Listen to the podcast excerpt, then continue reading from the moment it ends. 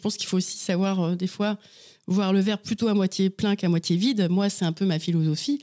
Mais j'avais un père, euh, c'était pas du tout ça. Donc, euh, quand il était au fond de la piscine, euh, comme disait mon parrain, qu'il connaissait bien, bah, il tapait pas du pied pour remonter. Voilà. Donc, moi, je considère que c'est bien d'être acteur de sa vie et, qu'il faut aussi faire certains choix. Des fois, il y a des, des choix qui demandent du courage ou de l'inconscience, j'en sais rien. Mais je suis pas du genre à regarder ma vie passer toute seule, quoi.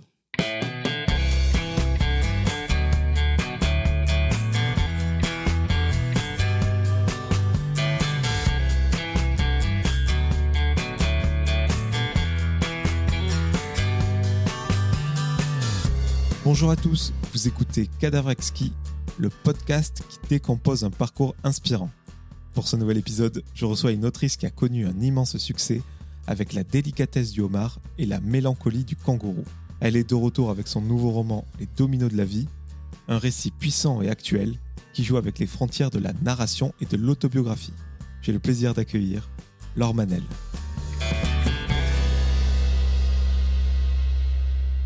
Bonjour Laure, Bonjour Jordan. comment vas-tu? Très bien, et toi? Bah, Ça va super, merci d'être venu jusqu'à moi. C'est gentil, merci pour l'invitation. Et merci de participer à ce podcast Cadavre Exquis, podcast dans lequel je décompose un parcours inspirant. Et euh, je voulais donc te parler de ton nouveau livre aux éditions Michel Lafon qui s'appelle Les dominos de la vie. Comment ça se passe pour toi en ce moment? Parce que j'ai vu qu'il y avait pas mal de dédicaces, des, des rencontres avec des lecteurs. Oui, euh, j'ai plein de rencontres de prévues et euh, le week-end dernier, au printemps du livre de Montaigu, euh, j'avais la chance d'avoir mon roman en avant-première. Donc il y a certains lecteurs privilégiés qui l'ont déjà acquis. Et quels sont les premiers retours? Très bon pour l'instant, des retours euh, très touchés. Euh, effectivement, il y a quelques blogueurs qui l'ont déjà reçu, quelques libraires aussi. Donc j'ai les premiers retours et pour l'instant, c'est plutôt satisfaisant, mais euh, voilà, j'ai quand même le trac. Alors, avant de parler de ce nouveau livre en détail, nous allons dérouler un petit peu ton parcours pour te présenter aux, aux auditeurs qui ne te connaissent peut-être pas encore. Pour cela, nous allons commencer par le début. Où es-tu né et surtout où as-tu grandi? Alors, je suis née à Vernon, dans l'Eure. J'y ai vécu à peu près six ans jusqu'à la séparation de mes parents. Ensuite, j'ai vécu une année à Chartres, euh, quelques années à Angers. Euh, je suis arrivée en troisième à Laval, où j'ai fait mon lycée, et je suis revenue à Angers pour mes études. Euh, j'ai fait des études de lettres modernes à Angers. Et ensuite, j'ai suivi une formation de professeur des écoles, toujours à Angers, et je vis donc toujours dans le Maine-et-Loire, actuellement entre Angers et Tours, à la campagne. Et ils faisaient quoi tes parents quand tu vivais encore euh, sous leur toit? Ma mère était conseillère d'orientation et mon père était euh, comptable, expert comptable. Mes invités sont généralement issus du divertissement et de la culture. Et j'aime bien poser cette question. Est-ce qu'il y a une œuvre culturelle, soit un film, un album, un livre, qui t'a marqué euh, enfant? Je me souviens du dessin animé Le Roi et l'Oiseau qui m'a beaucoup marqué, qu'on avait en VHS. Je l'ai beaucoup regardé et j'avais à la fois, euh, enfin à la fois j'aimais ce dessin animé et à la fois je l'aimais pas trop. J'avais une impression mitigée, mais je l'ai vu quand même pas mal de fois. Voilà. À part ça, ma mère jouait beaucoup de piano et donc ça, ça a un petit peu été un son de ma jeunesse. Je crois que tu t'y es mis au piano. Oui, disons, tu es bien renseigné. Euh, oui, oui, j'ai commencé le piano euh, il n'y a pas très très longtemps. Euh, J'avoue que je l'ai un peu mis de côté. Je- Enfin, mes cours se sont arrêtés avec les confinements et maintenant il faudrait que je, je reprenne. En effet. Par contre, moi, je pars pas dans des Mozart et compagnie. Je suis plus sur des choses un peu plus actuelles, type Yann Tiersen. Voilà, c'est plus ça qui m'attire. Et qui t'a mis un bouquin entre les mains en premier, du coup? Alors, euh, ma mère, sans doute. Mais euh, j'ai tout de suite été attirée par la lecture. euh, voilà, j'ai lu, bah, comme tous les enfants, Bibliothèque rose, Bibliothèque verte, notamment les clubs des cinq. Euh, J'étais passionnée de chevaux, donc j'ai lu beaucoup euh, Les Talons Noirs. J'ai lu toute la série et plusieurs fois chaque tome. J'ai aimé des romans aussi comme euh, Mon ami Flicka et, les tomes qui ont suivi. Enfin bref, voilà, j'étais très axée chevaux, mais pas que. Et puis voilà, j'ai découvert aussi la littérature avec ce qu'on étudiait au collège en français. Enfin, j'ai toujours eu une, affinité avec le français. À un moment, je me disais plus tard, je serais prof de français. Finalement, j'ai préféré prof des écoles parce que j'aimais aussi la polyvalence de l'institutrice ou de l'instituteur, voilà, qui touche un peu à toutes les matières. Parce que j'aimais aussi l'histoire, j'aimais aussi les maths, j'aimais plein de choses en fait. Mais euh, voilà. Mais bon, à 10 ans, par contre, j'avais déjà dit à ma mère que je voulais être écrivain. Du coup, la passion de la narration, euh, de raconter des histoires, elle arrive en même temps que la lecture ou c'était un petit peu plus tard? Alors, peut-être même un petit peu plus tôt, parce que je pense que la passion de raconter des histoires, je l'avais déjà quand je jouais avec mes Playmobil, par exemple, mes, mes, mes Barbie. et puis, par contre, dès que j'ai pu tenir un crayon et que j'ai su écrire quelques phrases, euh, j'ai voulu euh, inventer des histoires. Je me souviens, quand j'avais 7 ans, j'avais fabriqué un petit livre en papier que, dont j'avais collé les feuilles et euh, j'avais raconté une histoire d'escargot qui n'aimait pas la pluie. Enfin, vraiment très intéressant, n'est-ce pas? Gros potentiel. Il faut bien commencer quelque part. voilà. Et, euh, et, voilà, mais ça m'a jamais quitté. Après, voilà, entre, je sais pas, entre mes 10 et mes 15 ans, j'écrivais beaucoup, euh, très régulièrement. C'était un peu mon loisir. Le mercredi, je dessinais, je faisais les illustrations très mal, hein, parce que je dessine très mal, mais et, j'inventais voilà des débuts de romans où j'écrivais des petites réflexions sur la vie. Enfin, voilà. Et j'avais une, sensibilité aussi pour tout ce qui touchait à tout ce qui était philosophique, entre guillemets, même, même si j'étais jeune. Hein. Peut-être aussi parce que justement, à la maison, euh, ma mère ayant une maîtrise de psycho et de philo, en fait, on avait beaucoup de livres euh, là-dessus euh, à la maison. Et donc, je, lui, je lui piquais des livres dans la bibliothèque. Donc, j'ai lu assez tôt Dolto et, compagnie. Et, je pense que voilà, ça, ça coïncidait avec chez moi une recherche, enfin, je sais pas, de l'introspection, voilà, le goût de, je sais pas, de la réflexion sur soi, sur la vie, des choses comme ça. Mais du coup, si je comprends bien, ça restait quand même récréatif. Tu as dit que tu faisais sur ton temps de loisir, t'aspirais pas du tout à euh, vivre de l'écriture. Euh, bah, j'avais dit à ma mère que j'aimerais être écrivain, donc c'était mon souhait ultime, mais en même temps, j'avais aucune idée de ce que ça représentait. Et elle m'avait répondu, ça n'est pas un métier, dans le sens où, voilà, effectivement, il y avait à peu près aucun espoir qu'un jour j'ai un livre en librairie, et encore moins que je puisse en vivre un jour. Euh, le destin l'a démenti depuis. mais mais, mais c'est vrai que c'est incroyable. Et tu l'as dit, tu as fait des études de lettres, qui t'a conduit euh, assez logiquement euh, à l'enseignement. Et je crois qu'à ce moment-là, tu as arrêté d'écrire pendant un certain temps. En fait, j'ai même arrêté d'écrire à peu près vers 16 ans. C'est l'âge où j'ai rencontré le papa de mon fils, à vrai dire. Et voilà, enfin, entre euh, ma vie, les études, après le début du métier, après le début de la vie de famille, clairement, j'avais ni le temps, ni même l'envie d'écrire, je crois, à ce moment-là, vraiment. Donc, effectivement, pendant 15 ans, je n'ai pas écrit en dehors de mon métier, évidemment. Hein, j'écrivais aux parents, je faisais des lettres, des, des mots d'info, parce que j'étais directrice d'école aussi, hein, j'étais pas que instit. Et des petits mots sur le carnet. Ouais, voilà. Mais euh, voilà, c'était de l'écrit professionnel. J'étais pas du tout dans l'écriture de fiction ni l'écriture euh, ou poétique comme j'avais pu faire à l'adolescence. Tout ça, c'était derrière moi et je pensais que c'était complètement derrière moi. Et ça te manquait sur le moment ou tu pensais même pas tellement que tu étais. Oui, je crois que j'y pensais pas. Et tu avais quelle euh, classe à l'école? Tu t'occupais de. Alors, j'ai eu, euh, j'ai commencé par des CE2. Après, j'ai eu des CE1, CE2. J'ai eu longtemps CE2, CM1, CM2 et CM1, CM2 pendant. voilà, j'étais dans une école pendant 12 ans où j'avais en gros les plus grands et où j'étais la directrice de l'école. Et j'ai fini euh, ma carrière euh, d'enseignante en 2018 après deux années en maternelle. Donc là, rien à voir. Petite section et moyenne section. C'était rafraîchissant. Bon, si on peut apprendre des choses avec le podcast, euh, c'est un, plus. On dit, euh, c'est un adage connu, que les jeunes ne lisent plus. Et j'ai vu une enquête ce matin du Centre national du livre confié à Ipsos, toujours eux. Et ça dit que, contrairement à ce qu'on pourrait penser, euh, les jeunes, ils lisent plus qu'il y a 5 ans. 83% des 7 à 19 ans lisent dans le cadre des loisirs, soit 5% de plus qu'il y a 6 ans. Et sur l'ensemble des jeunes sondés, 81% lisent aussi par goût personnel. Toi qui as été dans l'éducation, je voulais savoir ce que tu pensais des, des méthodes qui étaient prodiguées de sensibiliser les jeunes à la lecture? Est-ce que pour toi, on est sur la bonne voie? Est-ce qu'il y a mieux à faire? Si tu as écouté le passage de Bernard Werber, il dit que les, livres euh, après l'école sont, sont, chiants et que ça peut dégoûter quelque part euh, les jeunes de la lecture, parce que leur faire lire Roméo et Juliette. Euh. Clairement, le programme du collège, par exemple, il est assez imbuvable, en tout cas pour la majorité des enfants d'aujourd'hui. oui, je me souviens de mon fils qui avait Edmond Rostand, Cyrano de Bergerac, ou ou, des, ou un, ouais, une nouvelle de Flaubert, je me souviens, euh, compliquée, je trouve, et effectivement trop loin du vécu, de la vie des, des, jeunes de maintenant. Alors que, bon, maintenant, sans caricaturer, voilà, il y a Harry Potter, il y a les mangas, et puis il y a toute une littérature de jeunesse de grande qualité. Et je pense qu'au collège, en tout cas, parce que c'est vraiment fait en primaire, on étudie plein de livres de la littérature de maintenant. Et je pense que le collège est trop sur euh, les anciens, quoi. Les anciens. Moi, j'adorais hein, la littérature du 19e, par exemple, c'était mon truc, j'adorais ça, mais je, comprends complètement qu'en 2022, les jeunes d'aujourd'hui, ils ont envie de lire autre chose. Et je pense qu'il y a plein de choses, plein de romans euh, complètement euh, de qualité, et que le collège devrait s'ouvrir à, ça, en fait. C'est dommage que ce soit très fermé sur les grands classiques. Ceux qui se destinent après à une carrière plus dans la littérature, voilà, si on fait une première L, ou enfin, ça n'existe plus vraiment, mais plus du tout. Mais bon, et puis des études de lettres, qu'on aille vers ça, je comprends tout à fait. Voilà, si on veut être prof de français, il faut un bagage, évidemment. Mais euh, pour les élèves lambda des collèges, euh, du collège unique, enfin, clairement, il y, a, plein de choses à aller chercher dans ce qui se fait maintenant. Tu vois, moi, je disais déjà les Jules Verne un petit peu à l'époque. Ensuite, bon, j'ai pris la vague Harry Potter euh, en pleine tronche.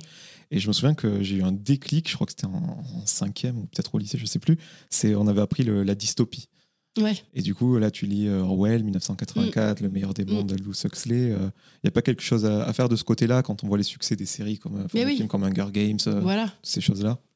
Oui, tout à fait. Et j'avais fait, moi, l'utopie en littérature comparée à la fac. Et justement, on avait parlé un peu de tout ça aussi, de ces mondes-là. Mais euh, oui, oui, il y a, y a, plein de choses. euh, Je pense qu'il faut, il faut s'ouvrir. Et justement, tu l'as dit, tu as été directrice. Est-ce qu'on peut mettre un peu plus euh, sa patte sur euh, la façon dont on a appris certaines choses Est-ce que tu as un petit peu plus de latitude euh, pour dévier un petit peu des méthodes d'enseignement classiques euh? Euh, non, parce qu'en fait, le directeur, euh, déjà, il n'est pas le supérieur hiérarchique des autres collègues, donc il est complètement à égalité, Ah en oui. fait. Oui, quoi qu'on en pense, en fait, le, supérieur de tout ce petit monde, c'est c'est l'inspecteur de l'éducation nationale. Et donc, on se doit de respecter comme les autres euh, le programme ou les programmes. Après, le programme de français, voilà, on peut, on peut faire ses choix. Il y a quand même une liberté dans ce métier, euh, même une certaine créativité. Je pense que c'est un des aspects qui me plaisait dans ce travail. Voilà, de faire des projets sur la littérature et tout ça. Moi, j'ai, avec mes élèves, on faisait des, super projets. Il y avait un, prix euh, dans mon département euh, qui s'appelait Littérature et citoyenneté. J'ai fait des projets de théâtre. Je faisais du théâtre avec mes élèves. Je participe à ce qui s'appelle le, printemps théâtral. Et voilà, enfin, il y a, oui, plein, plein de choses. Non, c'était très intéressant. Mais euh, il y a un programme, donc euh, on choisit les livres dans le programme. Bon, tu vas nous expliquer comment tu es revenu euh, à l'écriture et à Mhm. l'écriture de, de romans, enfin, d'histoires tout simplement. Mais je crois que tu as été écrivain public à une époque, donc tu étais une sorte d'aide à la rédaction pour des, Oui. des discours, des, des témoignages. Oui, alors en effet, en fait, à partir de 2010 à peu près, tout à coup, j'ai eu envie de, retourner à l'écriture. Mais alors, je me suis un petit peu cherchée, je suis partie un petit peu tous azimuts. J'ai commencé par. euh, en fait, j'ai acheté un livre qui s'appelle 350 exercices d'écriture. Et voilà, j'avais envie de me refaire un peu la main et de me remettre le, le pied à l'étrier. Donc, euh, j'ai commencé à écrire quelques, quelques textes à partir des petites consignes. J'ai participé à des concours de nouvelles voilà, que je trouvais sur des sites internet. Et j'ai participé aussi à une formation d'écriture de scénario sur Paris. Donc, un samedi sur deux, pendant l'année 2011-2012, je suis venue à Paris euh, pour suivre cette formation. Et c'est au cours de cette formation que j'ai vu une émission sur euh, les écrivains publics. Et là, je me suis dit, ah, mais c'est super, je pourrais faire ça. Et j'ai suivi la formation CNED, écrivain public. Donc, je suis devenue euh, écrivain public en, à l'été 2012, pendant euh, deux, trois ans. Et là, effectivement, j'écris pour autrui, puisque c'est un peu le but de l'écrivain public. Euh, des discours, euh, j'ai aidé certaines familles à faire des espèces de biographies. J'ai écrit des lettres, des choses comme ça. Et puis, dans ce cadre-là aussi, j'ai travaillé pour des maisons d'édition, notamment pour ce qui concernait des, l'évaluation de manuscrits et la correction de manuscrits. Et à force d'en voir passer, justement, des manuscrits, c'est là que je me suis dit, mais en fait, euh, j'aimerais bien écrire de la fiction comme je faisais quand j'étais jeune. J'avais un peu oublié que, j'avais tenté des romans. Et voilà. Et donc, c'est là, j'ai eu un peu le déclic et j'ai laissé de côté cette activité pour euh, me remettre un, un début livre que j'ai commencé en 2011 et que j'avais laissé dans un coin de mon, ordinateur. Et voilà. Et l'été 2014, je me suis dit, je le finis. Je l'ai fini, voilà. Il s'appelait Histoire d'A et je l'ai euh, auto-publié euh, sur la plateforme Kindle en juin 2015. Alors ça faisait quelques mois entre les deux, évidemment. J'ai d'abord envoyé mon manuscrit en fait à quelques maisons d'édition, euh, sans conviction, mais je voulais pas avoir Pour de pas regrets. passer à côté de quelque chose quand même. Voilà, c'est ça. Je me suis dit, j'essaye. Et puis, entre-temps, j'ai aussi entendu parler de l'auto-édition en, en numérique et de, et de certaines success stories avec des écrivains qui avaient été repérés comme ça par des éditeurs. Je me suis dit, pourquoi pas moi? Et donc, j'ai mis mon livre euh, sur la plateforme. Tu lisais de manière euh, numérique, toi, avant de. Euh, bah, pas jusqu'à ce moment-là, mais effectivement, je m'y suis mise. Tout comme je me suis mise à l'audio quand mes livres sont devenus des livres audio. Euh, maintenant, je lis presque plus en numérique, vraiment quasi exclusivement papier, mais je continue le livre audio. Tu peux nous, nous vulgariser l'auto-édition, comment ça se passe? Je crois que c'est lié à Amazon en plus avec Kindle. Alors, ça dépend. Il y a plusieurs plateformes. Il y a plusieurs façons de s'auto-éditer. On peut le faire en numérique, on peut le faire en papier ou euh, les deux. Moi, j'ai fait les deux, mais en tout cas, pour le numérique, euh, j'ai fait ça sur Amazon, effectivement, sur la plateforme Kindle, qui à l'époque était euh, l'endroit où il fallait être, entre guillemets, pour euh, espérer être repéré, justement, parce qu'en plus, il y a un classement des 100 livres les plus vendus. Quand on est auto-édité, on, fait tout, on est seul maître à bord, en gros. hein. Donc, on a écrit son texte. Je pense sincèrement que si on a des petites lacunes en, en français, en grammaire et en orthographe, il vaut mieux faire corriger son texte. Bon, moi, ça allait à peu près quand même, je pense. Donc euh, voilà, on crée une couverture. Alors c'est pareil, moi, j'avais aucun talent de graphisme. Donc j'ai fait appel à un graphiste pour mon deuxième roman et qui avait repris la couverture du premier parce que je pense que l'idée, c'est quand même d'avoir un objet qui ressemble à un produit, enfin, pas forcément professionnel, mais qui fasse pas trop amateur quand même. Parce que la couverture, c'est primordial en plus. hein. On est au milieu de centaines de milliers de livres, donc il faut qu'elle se démarque à un minimum.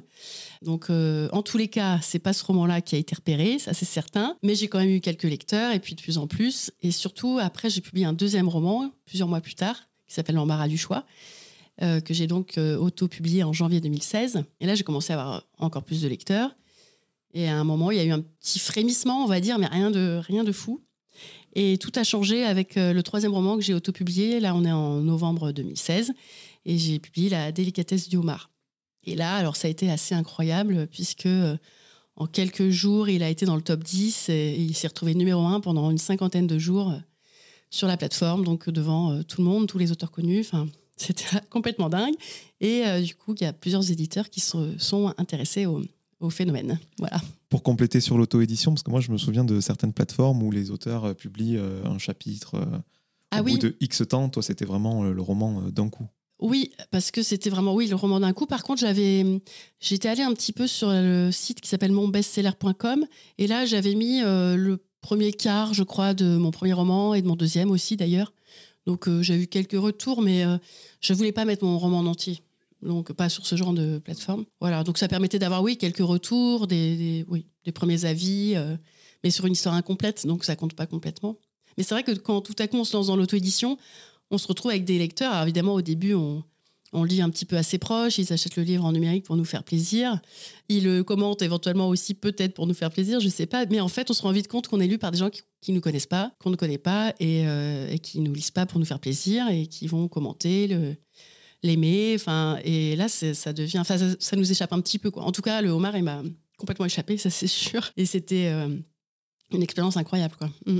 Et les deux premiers, même si tu n'étais pas lu par des milliers de personnes, tu n'étais jamais découragé, euh, ça restait récréatif, tu voulais t'amuser? Voilà, c'est ça. J'écrivais pour moi, j'écrivais les histoires qui me venaient. Et puis. Euh, voilà, c'était un plaisir personnel avant tout, j'ai envie de dire. Et puis, bah, j'avais quand même la satisfaction qu'il soit lu tous les deux, euh, à plusieurs milliers d'exemplaires quand même, en plus, euh, finalement, sur les mois et années. Et c'est même des romans qui, depuis, ont été euh, édités, récupérés voilà, par Michel Lafon et le livre de poche. Donc, en fait, ils ont eu une existence ultérieure. Donc, enfin, c'est super. Je ne les ai pas écrits pour rien. Justement, la délicatesse du homard, tu l'as dit, il a connu un succès incroyable dans le top 100 dès le premier jour, dans le top 10 très rapidement. Je crois qu'il y a eu 10 000 ventes en quelques semaines. numéro 1 sur Amazon ce frémissement, il arrive à ce moment-là. Toi, comment tu réagis derrière ton ordi euh, après ces deux premiers romans sortis pas dans l'anonymat, mais lus par euh, une poignée de gens euh? bah, C'était complètement dingue. En fait, je me souviens très bien que quand j'étais en classe, j'avais l'impression de me, de me couper en deux et j'avais une moitié de moi en classe et l'autre moitié, des fois, que je me disais, mais t'es numéro un sur Amazon. Et c'était, c'était complètement fou. Et enfin, c'était mon rêve, évidemment, mais je pensais pas que c'était accessible.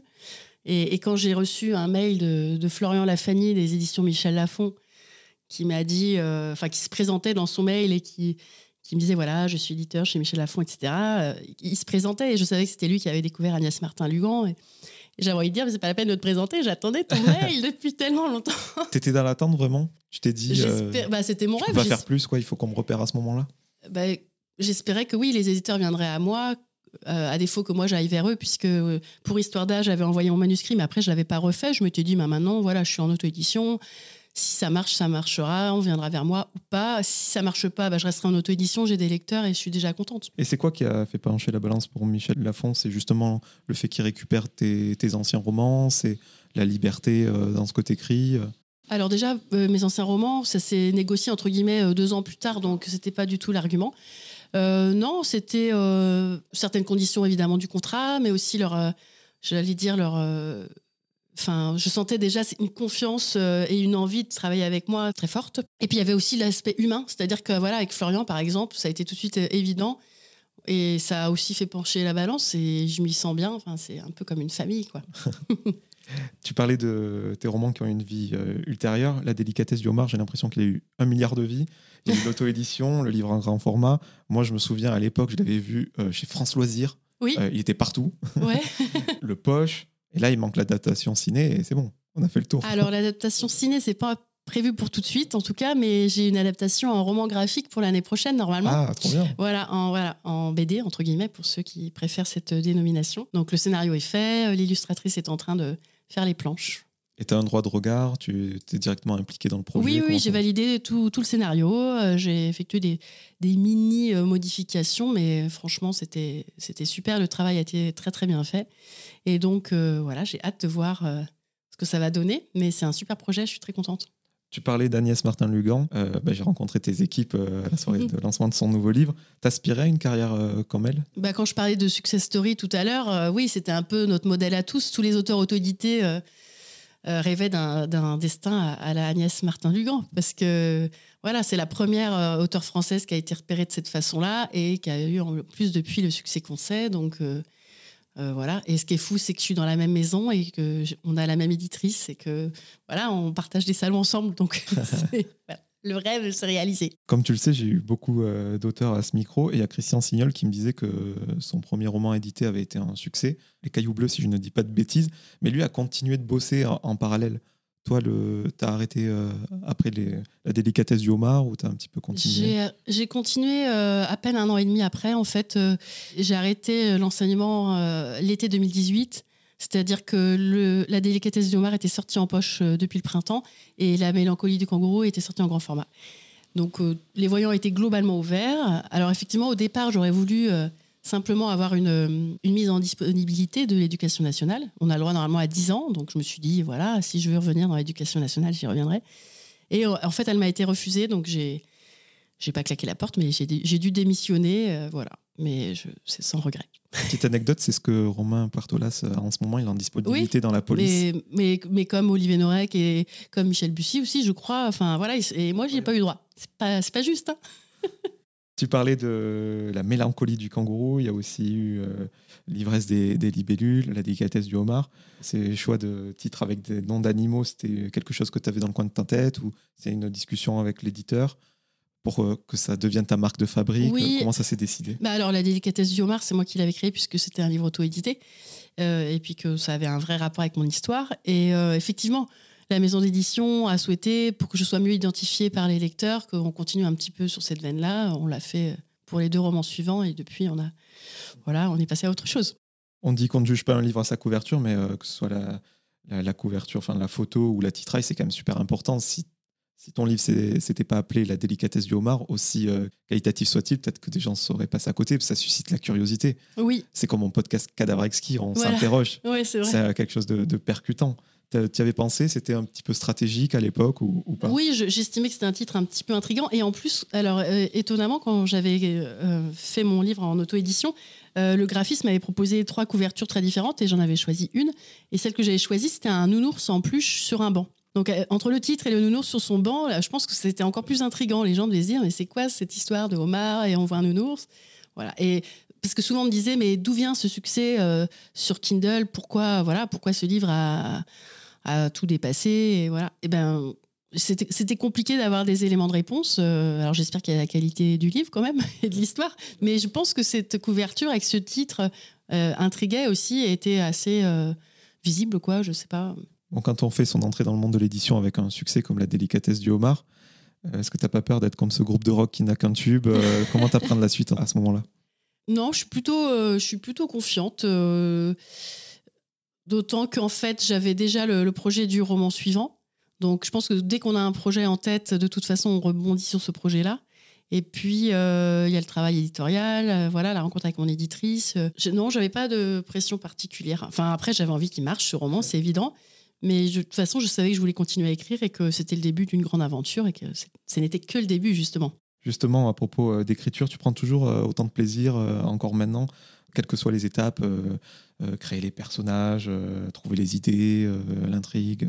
Ah oui. C'est un travail qui, que tu aimes toujours faire, Ah bah complètement, j'aime les étapes de, de A à Z, j'ai envie de dire. euh, même les plus fastidieuses. Oui, parce que par exemple, la, toute la partie euh, de correction, de, de relecture, réécriture du manuscrit, parce qu'en fait, on, on fait un, entre guillemets un premier jet, une première version, euh, ça passe entre les mains de l'éditeur ou de l'éditrice, et puis euh, ça nous revient, il faut faire des modifications. C'était pas forcément la- une partie, bah, c'est une partie que je faisais quasiment pas quand j'étais en auto-édition, puisque j'avais personne qui avait un, un, un droit de regard. Enfin, quoique, je, des fois, je faisais appel à des bêta-lecteurs, mais ça me faisait pas forcément modifier l'histoire, et ils n'avaient pas le même regard aiguisé de mon éditrice.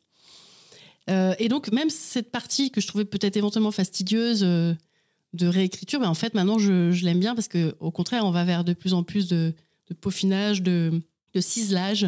Et euh, au contraire, non, c'est super.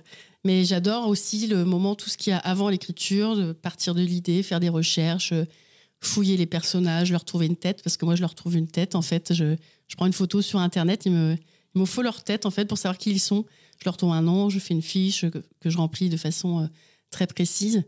Voilà, toutes ces... Après, il y a vraiment le plaisir ultime de l'écriture, évidemment, de, des mots qui jalissent, des phrases qui viennent toutes seules, parce que vraiment, j'ai l'impression que ça me coule dans les doigts, en fait. Euh, voilà. Enfin, quand j'écris, j'ai comme le film devant mes yeux et voilà, ça me coule dans les doigts. J'ai pas tellement l'impression que ça passe par mon cerveau. Enfin, j'ai pas de, blocage quand j'écris. C'est très rare. Justement, euh, au moment de l'écriture, Parfois, on sait où on va et d'autres fois, on se laisse porter. Les fameux auteurs, architectes et jardiniers. les architectes, euh, voilà, tout est carré, euh, on sait ce qui va se passer. Les jardiniers, on laisse vivre les personnages, etc. Toi, tu es dans quelle catégorie? Est-ce que dans certains romans, tu t'es laissé porter? Dans d'autres, tu savais exactement où, tu allais Alors, j'étais clairement architecte au départ. Et maintenant, je suis un peu plus jardinière. Mais je crois que pour le prochain, je serai nouveau architecte. Donc, en fait, c'est un peu un, un, savant mélange des deux.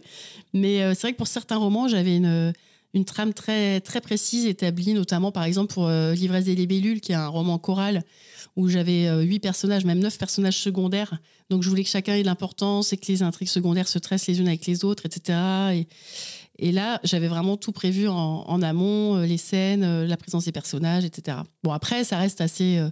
Je sais pas, moi par exemple, je vais mettre un tel se dispute avec un tel, je sais pas du tout le sujet de la dispute, ou voilà, mais voilà, je sais que je passe par cette scène-là, etc., etc. Et donc, en général, oui, j'ai, en tout cas, j'ai la fin.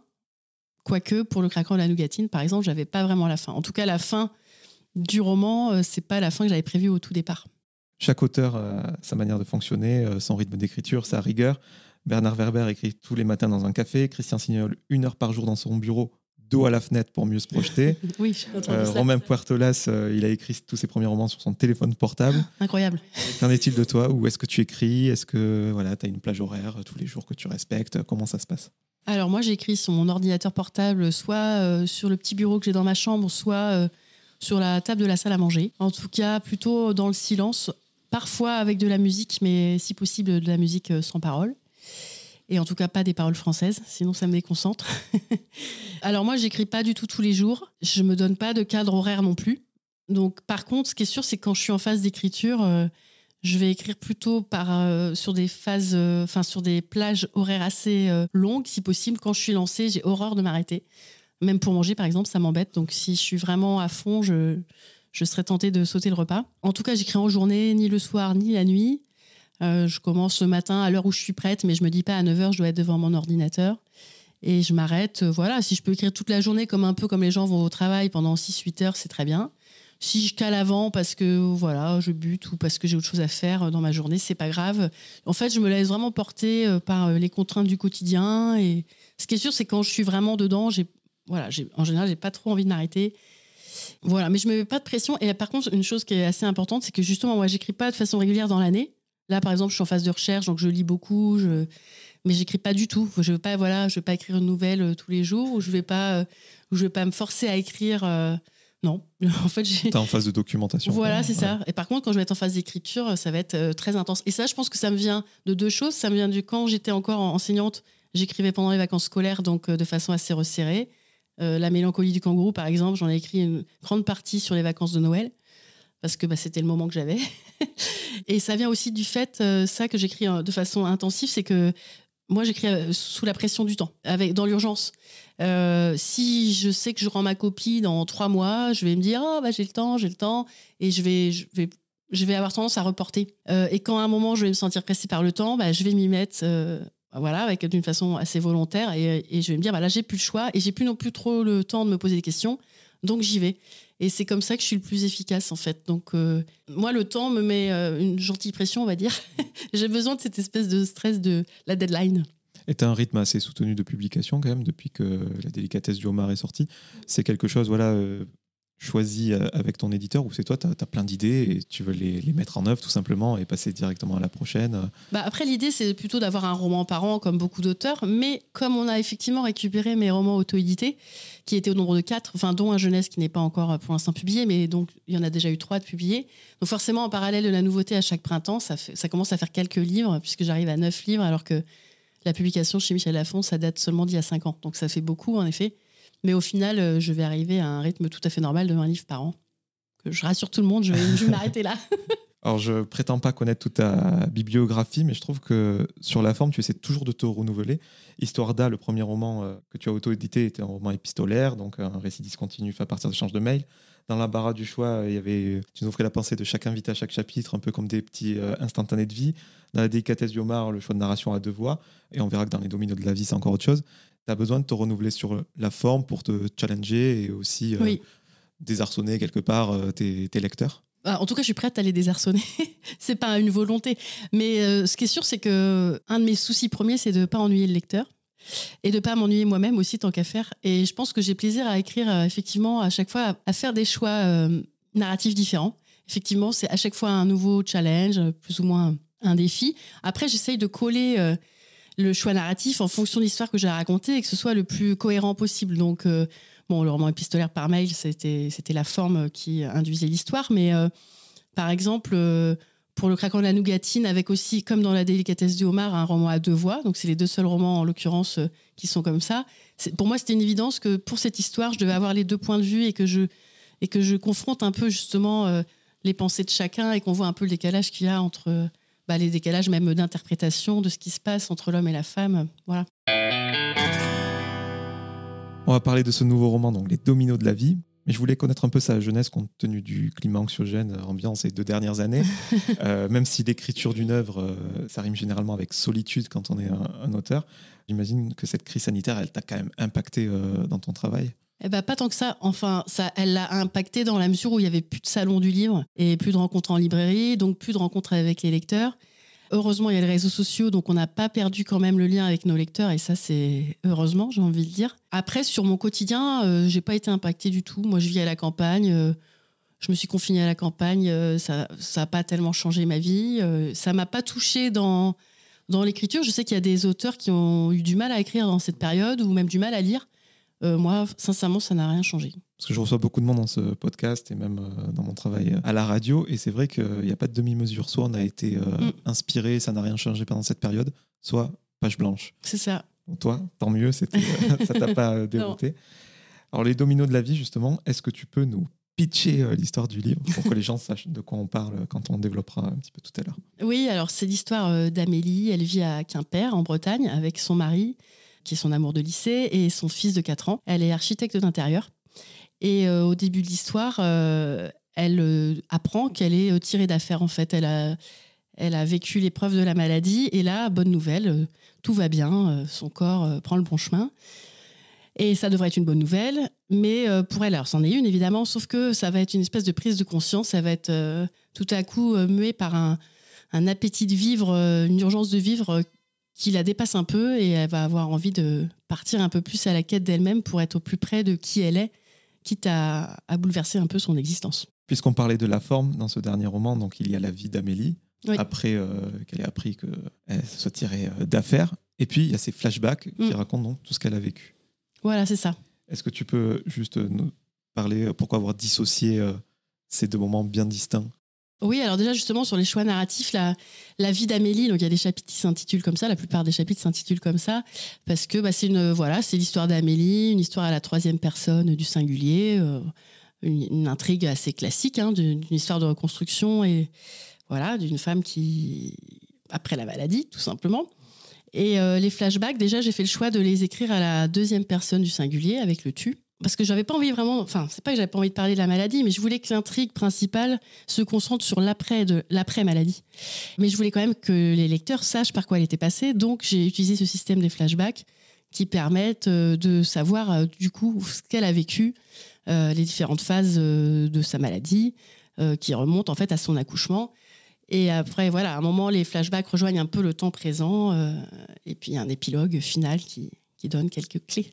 J'ai presque eu envie de lire euh, tous les flashbacks d'un coup et la vie d'Amélie d'un coup. Je ne sais pas si c'est quelque chose que tu recommandes ou pas.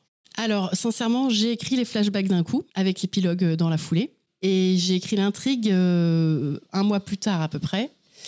Euh, voilà, fallait que les flashbacks sortent, entre guillemets. et, évidemment qu'il fallait, oui, pour moi, pour, que, pour que ça coule tout seul, justement, et qu'il y ait une logique aussi, voilà, je ne pouvais pas les couper. Par contre, après, voilà, je les ai répartis dans le livre. Euh, donc c'était complètement logique. Après, par rapport à ta proposition, j'aurais envie de dire, Je pense, hein, les gens vont lire le, le roman tel qu'il est présenté, mais je pense que certains, effectivement, après l'épilogue, seront peut-être tentés de relire uniquement les flashbacks. C'est exactement ce que j'ai fait. Ah voilà. Donc si c'était ton intention, sache que ça va. Bah, c'était pas mon intention, mais je, je pense que ça va être peut-être une tentation, en tout cas de certains lecteurs, de, de rembobiner le film euh, médical, en tout cas, puisque les flashbacks finalement ne touchent qu'au médical. En tout cas, les émotions informent un terreau très riche dans ton œuvre. On sent que la vie euh, et les gens en général sont les choses qui t'animent euh, et t'inspirent, comme l'existence avec ses, ses hauts et ses bas. Mm. C'est ça, on peut dire, le fil rouge de tous tes livres jusqu'à présent. Bah oui, c'est la matière euh, que j'aime travailler, comme je dis sur mon site internet, parce que bah on vit, enfin on n'a pas tous la même vie, ça c'est sûr, mais on a tous des hauts et des bas, on vit tous des épreuves, euh, des grandes joies, et, euh, et je pense que ce qui touche mes lecteurs, c'est qu'en fait je raconte la vie telle qu'elle est ou telle qu'elle peut être. On est tous confrontés plus ou moins, alors soit à la maladie soi-même, soit à nos proches. On est tous confrontés à des deuils. À un moment, on, voilà, on perd des amis, des gens importants de notre famille et tout ça. Donc euh, c'est ça dont j'ai envie de parler. euh, ce qui, voilà, tout ce qui peut toucher les gens et, et ça touche les lecteurs. Et souvent, ils me, ils me disent euh, en général qu'ils trouvent mes, mes personnages attachants, ils s'identifient à eux. Après, voilà, il y a une espèce de. Enfin, des fois, il y a des choses qui me dépassent un petit peu dans les retours qu'on me fait. C'est comme si mes personnages existaient et tout ça. Mais, euh, enfin, je sais pas si j'ai vraiment répondu Non, à ta mais bien question. sûr. Si. Mais pour continuer, euh, moi, dans les retours que, que j'ai lus, euh, j'ai lu quelques critiques même de tes anciens euh, bouquins, les gens, ils disent que tes livres leur fait du bien. Mm. Mais je comprends parce que, en fait, tes composantes dramatiques, c'est euh, ces bouleversements d'existence, c'est ces tranches de vie qui nous font nous-mêmes revisiter nos, nos serments intérieurs qu'on a au fond de nous et qu'on veut pas écouter pour aller de l'avant. Et la résilience, c'est ce, Oui. ce thème fil rouge aussi euh, à tous tes bouquins. Oui, bah parce que moi, je m'estime euh, résiliente, entre guillemets. Enfin, c'est un bien grand mot, mais c'est c'est quand même. Je pense que c'est ça qui m'a animée très, très vite et très tôt dans mon envie de revenir à l'écriture. C'est ce sentiment-là et c'est ça que j'avais envie de raconter. Voilà, à partir d'un drame, en tout cas d'une épreuve de la vie, euh, comment on peut se reconstruire et, et puisque ça peut changer à sa vie. Et finalement, il peut y avoir aussi que du mieux. Enfin, ça dépend. Et après, il y a aussi le côté euh, optimiste, c'est-à-dire que je pense qu'il faut aussi savoir euh, des fois voir le verre plutôt à moitié plein qu'à moitié vide. Moi, c'est un peu ma philosophie. Mais j'avais un père, c'était pas du tout ça. Donc, quand il était au fond de la piscine, comme disait mon parrain, qu'il connaissait bien, euh, bah, il tapait pas du pied pour remonter. Voilà. Donc, euh, moi, je considère que c'est bien d'être euh, acteur de sa vie et, qu'il faut aussi euh, faire certains choix. Des fois, il y a des, choix qui demandent du courage ou de l'inconscience, j'en sais rien. Mais je suis pas du genre à regarder ma vie passer toute seule, quoi. Dans ce livre, tu parles d'un sujet difficile et, sérieux que peut-être beaucoup de gens ignorent, c'est les violences obstétricales. Alors j'ai essayé de trouver une définition pour vulgariser au maximum. Si vous voulez une définition plus complète, regardez, c'est dans l'air ou je ne sais pas. Alors c'est euh, ce qui constitue tout acte, omission ou abstention commis par le personnel de santé qui s'oppose aux recommandations scientifiques, qui ne respecte pas le cadre légal et enfreigne la loi, et surtout qui porte atteinte à l'intégrité physique et mentale des femmes. Un sujet très lourd et qui, je crois, te concerne directement. Oui, je fais partie des femmes qui ont été victimes de violences obstétricales. Et euh, ton héroïne a subi une euh, épisiotomie, Oui, alors ça, il y a plein de femmes qui en subissent. mais euh, enfin le point de Oui. départ de l'histoire, Oui. c'est ça, et c'est le début du long combat de Oui, oui, oui. Oui, ça. Alors, il y, a- il y a deux choses. Il y a le geste médical malheureux, on va le dire, entre guillemets. La plaie d'épisiotomie qui a été un petit peu oubliée. Et puis, il y a aussi les violences obstétricales. C'est aussi, euh, par exemple, les paroles ou les, non-paroles du médecin. Euh, voilà, moi, le gynécologue, il m'a dit euh, Vous avez mal dans votre tête, alors que je souffrais le martyr. Bon, bah, ça, en soi, c'est d'une violence inouïe. Et puis, après, je vais pas spoiler mon roman et dire certaines phrases de mon roman, mais. c'est hallucinant ce genre de propos et, et cette inhumanité qu'il peut y avoir dans certains médecins. Et on parlait tout à l'heure de la crise sanitaire, période euh, pas si lointaine, euh, pendant laquelle on applaudissait les médecins et tout le personnel soignant à 20h, à nos fenêtres. Et même si tu n'es pas dans la dénonciation euh, dans, dans ce roman, tu nous dis juste ce que tu as vécu, euh, quelque chose qui existe. Mais moi, je trouve ça euh, quand même assez courageux de ta part. Le corps euh, médical, il est euh, Oui. glorifié en ce moment. Oui, mais complètement. Mais il y a tellement de très bons médecins et de très, enfin tout le personnel soignant et la plupart du temps, c'est ce que je mets dans les remerciements d'ailleurs. La plupart du temps, il est formidable et, et de dévouement et d'investissement et d'humanité. Mais dans le lot, malheureusement, il y a aussi des médecins. J'en ai pas rencontré qu'un d'ailleurs, ou même euh, j'ai déjà eu aussi affaire à des sages-femmes pas forcément très très, je sais pas comment expliquer quel mot employer, mais pas forcément dans l'empathie en tout cas. Alors je sais pas s'ils se sont trompés de métier ou si c'est la pression X ou Y hein, qui, qui fait que certains en arrivent à avoir des paroles et des gestes assez déplacés mais euh, ça existe. Et parce que bon, je parle des violences obstétricales, mais il y a aussi des violences médicales. Il y a aussi euh, tout simplement le fait que certains médecins ne prennent pas de gants pour annoncer des, maladies graves, par exemple. Hein. Il y a plein de gens qui reçoivent des, diagnostics d'une façon très violente. Il faut quand même se mettre à la place des patients. Donc voilà, la violence médicale, elle commence, euh, ça peut être que des phrases, mais c'est très marquant pour ceux qui les reçoivent. Et j'ai vu qu'il y avait eu un hashtag en 2014, Paye ton utérus, qui met en lumière justement les rapports parfois compliqués entretenu par la gente féminine et, le corps médical. Tu avais vu passer ça à, l'époque? Est-ce que peut-être même tu as participé euh? Non, pas, j'ai pas du tout participé à ça, mais je l'ai déjà vu passer. Euh, j'ai déjà vu passer euh, sur ce sujet, mais après j'ai pas, j'ai pas fait vraiment de recherche. J'ai acheté un livre qui s'appelle Le Guide noir, je crois, des violences obstétricales ou quelque chose comme ça. et sincèrement, je l'ai acheté, mais je l'ai pas lu parce que j'avais envie de m'en tenir à ma propre expérience et de pas être influencée par autre chose. En tout cas, euh, rien que pour ce sujet-là, je recommande vraiment de, lire ce bouquin. Surtout en tant qu'homme, c'est quelque chose qu'on ne soupçonne même pas, faut l'avouer. Et rien que pour ça, et c'est pas pour jeter des fleurs, euh, je trouve qu'il est vraiment euh, d'utilité publique, ton bouquin. C'est gentil. Je voulais parler aussi du personnage d'Amélie, donc. Je voulais savoir si elle te ressemblait sous d'autres aspects. Est-ce qu'elle a emprunté d'autres choses de ta vie perso? Parce qu'on sent que ce roman, il a forte portée autobiographique. Et sans spoiler, oui, bah oui. Alors évidemment, c'est pas moi, c'est pas c'est pas ma vie euh, qui est racontée, mais elle est quand même inspirée de certains faits vécus et puis euh, vu la trajectoire qu'elle prend, etc. Et, vu le, sens de l'épilogue, voilà, qu'on va pas spoiler, euh, on peut voir qu'il y a sans doute des points communs entre elle et moi. Mais après, je suis pas comme elle, je n'ai aucun tatouage, par exemple. je n'ai jamais sauté en parachute, voilà. Enfin bref, non, c'est pas moi, c'est pas ma vie, mais euh, je me suis inspirée de certaines choses que j'ai vécues, j'ai transformé certaines choses que j'ai vécues. mais c'est sûr que ça sera mon roman le plus, euh, le plus proche de moi, le plus vrai.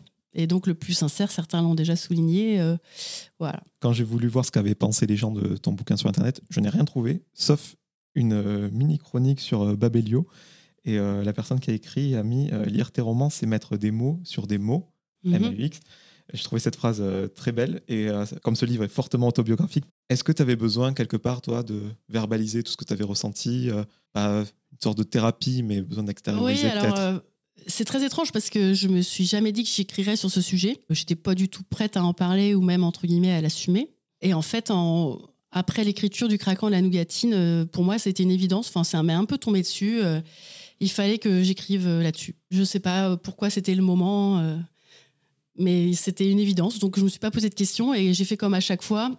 Je prends l'idée qui, vient dans ma tête et qui se niche vraiment solidement dans mon cerveau.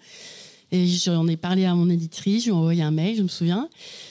Et voilà, elle m'a dit OK, c'est parti. Et, je sais pas ce que j'aurais écrit si j'avais pas écrit ce roman, mais sincèrement, c'était pas du tout, c'était pas du tout un projet. Voilà, quand je suis arrivée à l'écriture, complètement par hasard et où il y a quelques années ou en auto-édition, jamais, jamais j'aurais pensé que j'écrirais là-dessus et que j'exprimerais publiquement des choses euh, aussi euh, intimes.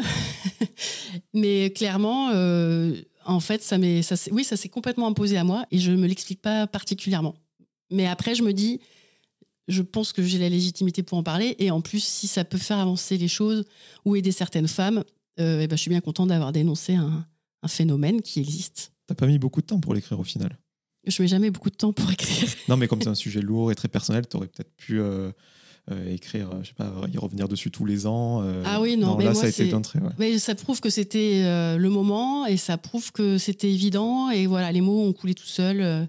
Alors, je dis pas que ça n'a pas été un peu douloureux. Hein. Sincèrement, c'est sans doute le livre que j'ai que j'ai eu quelque part quand même le plus de mal à écrire. Pour l'instant, je regrette pas et j'espère que personne et que rien ne me fera regretter d'avoir écrit ce roman.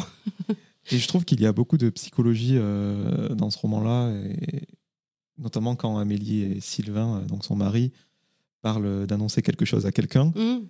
Je trouve que tu verbalises ça bien, et je crois que tu l'as dit, ta maman, elle a des diplômes. Oui. Tu as lu Dolto, etc. Oui. J'ai baigné là-dedans, moi, c'est.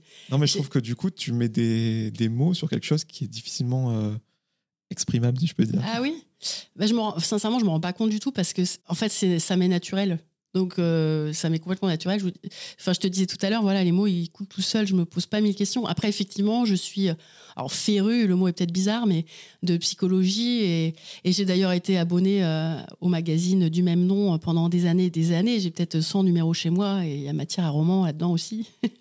Donc, non, en fait, ça me vient. je, enfin, je réfléchis pas. Je sais pas comment dire. J'ai l'impression d'éprouver ce qu'éprouvent mes personnages et, et ça vient tout seul. Ah, mais je pense que c'est vraiment ça qui touche tes, lecteurs. Tu arrives à retranscrire avec exactitude et surtout réalisme. Et comme tu parles de tranche de vie qui concerne tout le monde, ben, ce qu'on ressent euh, au quotidien. Quoi. Enfin, du moins, oui, c'est mon interprétation. C'est vrai que ça me fait penser par exemple à la mélancolie du kangourou qui traite euh, du deuil. On m'a, j'ai eu des messages du genre, oh là là, vous avez dû vivre des deuils terribles. Enfin, en tout cas, vous savez vraiment ce que c'est, ça se voit. Ou alors, par exemple, on m'a dit, oh là là, mais cette grand-mère, elle est formidable. Vous avez dû avoir une grand-mère formidable. Et eh ben, en fait, euh, pas du tout. Enfin, c'est ce qu'on appelle un peu le phénomène d'empathie. je me mets à la place d'eux. Pour euh, le livre La mélancolie du kangourou, j'avais, j'avais lu le livre euh, qui s'appelle Vivre le deuil euh, jour après jour. Et bah voilà, je, ça m'a servi de, de base dans mes recherches, mais j'ai pas encore, enfin j'ai eu la chance encore de ne pas avoir vécu un deuil très difficile dans ma vie. Et voilà, mais j'ai réussi à me mettre à la place de mon héros, en fait, tout simplement. Une autre question que j'avais, je vais essayer de la poser sans, sans spoiler quoi que ce soit. Il y a quelque chose que je trouve très intéressant dans ton livre, je ne sais pas si c'est une interprétation personnelle ou si tu as vraiment voulu euh, faire ça, c'est que la première euh, partie du livre, donc où on voit euh, Amélie qui commence à avoir ses doutes quand, au moment où elle rapporte son combat médical et qu'elle prend conscience de la fadeur de la vie, il y a peu ou pas de description de lieu. Et quand elle s'émancipe quelque part, mm. comme quand elle pète ce plafond de verre, qu'elle se libère de son carcan, Là, par contre, euh, on voit des, lieux, des villes, des, paysages, un peu ce, qu'on, ce que tu faisais plus euh, dans tes anciens romans. Oui, bah parce que elle vit à Quimper, mais donc elle vit forcément par définition pas loin de la mer. Et en fait, la, la mer l'aide beaucoup. Euh, elle se rapproche de la mer géographiquement à un moment. Elle se, elle se promène au, bord de la plage elle chemine sur le sentier côtier. Tout ça, c'est aussi un peu le théâtre de ses propres réflexions et introspections. J'aime beaucoup euh, contempler la nature, euh, notamment la montagne, la mer. J'adore la Bretagne, je pense que ça se ressent peut-être. Et, c'est des lieux euh, très inspirants. Et je pense que les paysages, c'est quand même une manière de se ressourcer, d'aller marcher à l'extérieur et de, réfléchir. et il y a des endroits pour ça qui sont plutôt bien fait, entre guillemets. Merci la nature. Et euh, voilà, oui, forcément, les moments où elle est, par exemple, quand elle se retrouve face au, coucher de soleil, là, vers la fin du livre, j'ai assisté à ce coucher de soleil euh, à cet endroit-là. J'étais avec mes meilleurs amis, en l'occurrence, parce que j'étais en repérage pour un, un roman, puis j'étais en vacances. Voilà, enfin, la Bretagne, oui, pour moi, c'est très inspirant. Et c'est le lieu de plusieurs de mes romans, d'ailleurs. tout ça pour te dire que j'aimais bien le fait qu'elle soit prisonnière de sa vie. Ouais. Euh, comme un prisonnier, il ne voit pas l'extérieur. dans sa prison dorée, comme je disais. C'est ça. Je trouvais ça euh, super intéressant.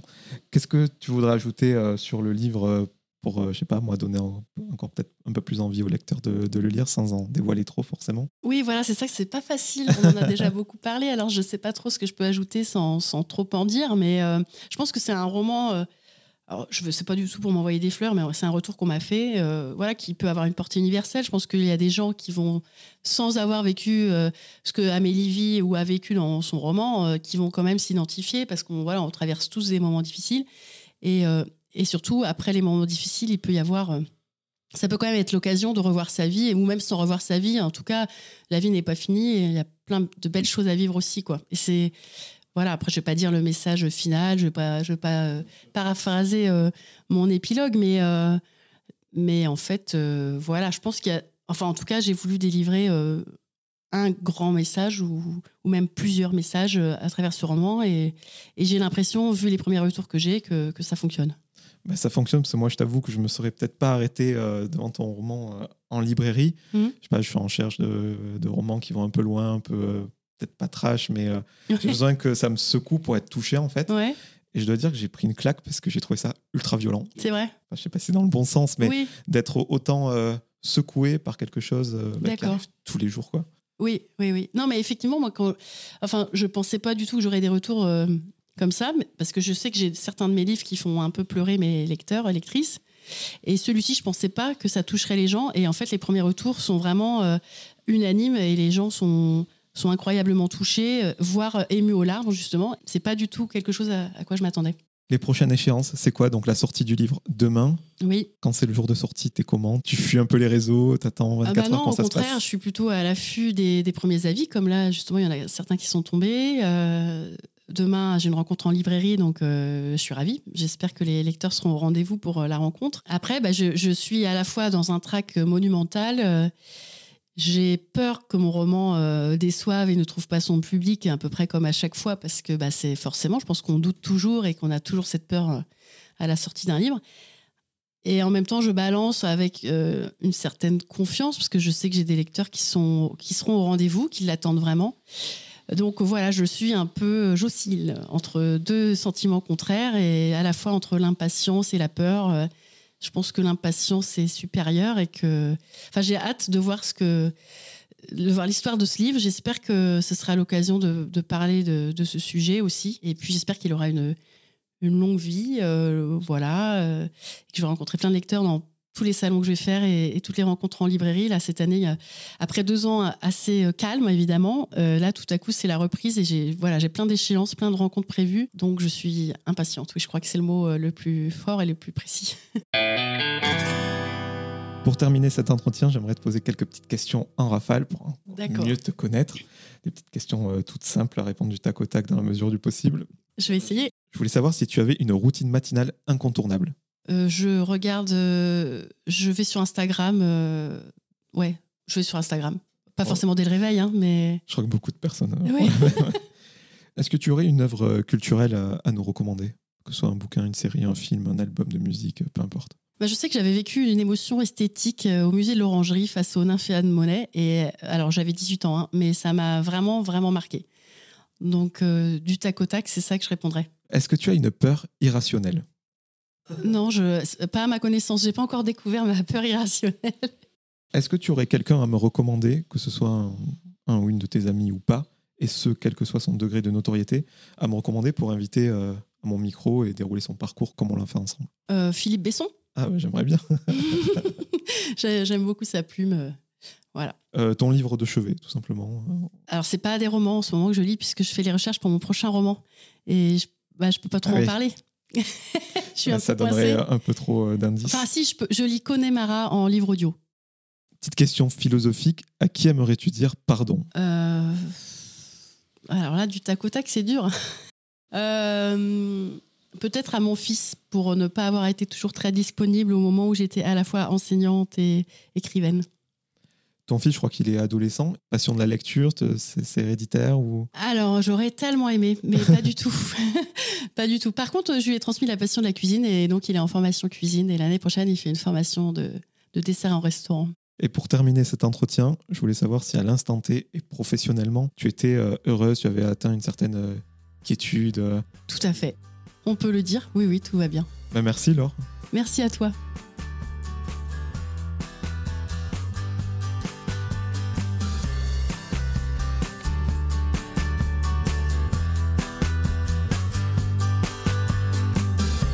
Merci à toutes et à tous d'avoir écouté cet épisode avec Laure Manel.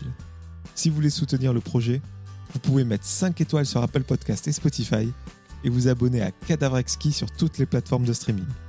Je vous donne rendez-vous très bientôt en compagnie d'un nouvel invité.